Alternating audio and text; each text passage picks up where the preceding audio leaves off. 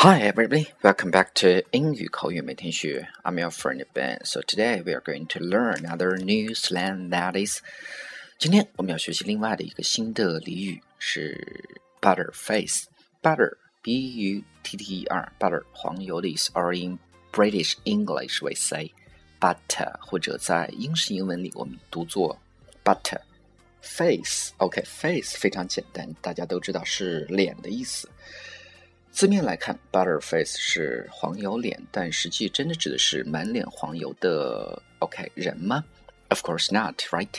In English, it means a girl with an exceptionally hot body but an extremely ugly face. 在英文里，butter face 特别指的是一个女孩子，什么样的女孩子呢？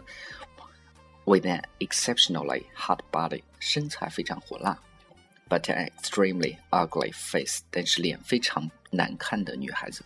OK，其实 butterface 是和 but her face 发音类似，所以就用 butterface 来指代 but her face。这样子，我相信大家都已经非常容易去记住了。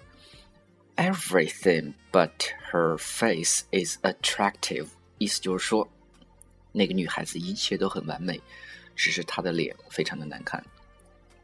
OK，说到这儿，我们来看两个例子。First one，第一个。Lucy 是一个身材非常好、脸蛋又漂亮的女孩子，但是昨天出去跑步的时候，她的脸不幸被野狗抓伤了。这个时候我们就可以说，Lucy has her face torn apart by wild dogs. We can call her a better face now. Okay, very bad for Lucy, right? Lucy has her face torn apart. Torn apart 就是抓伤、抓破的意思。By wild dogs，野狗。We can call her a butterface now. Okay, that's the first one. 我们继续来看第二个例子。比如说，王小二下班回家的路上遇到了一个长发飘飘、长裙及立的女孩子，但当那个女生转过头的时候，王小二一切的幻想都已经荡然无存。这个时候，他就说：“The chick was really hot.” Then she turned around. I was like Falling from the heaven to the sky, chick 在这儿指的就是年轻美貌的女生，小妞。那个小妞身材真的是很棒，但当她转过身的时候，我感觉一下子从天堂掉到了地狱。The chick was really hot.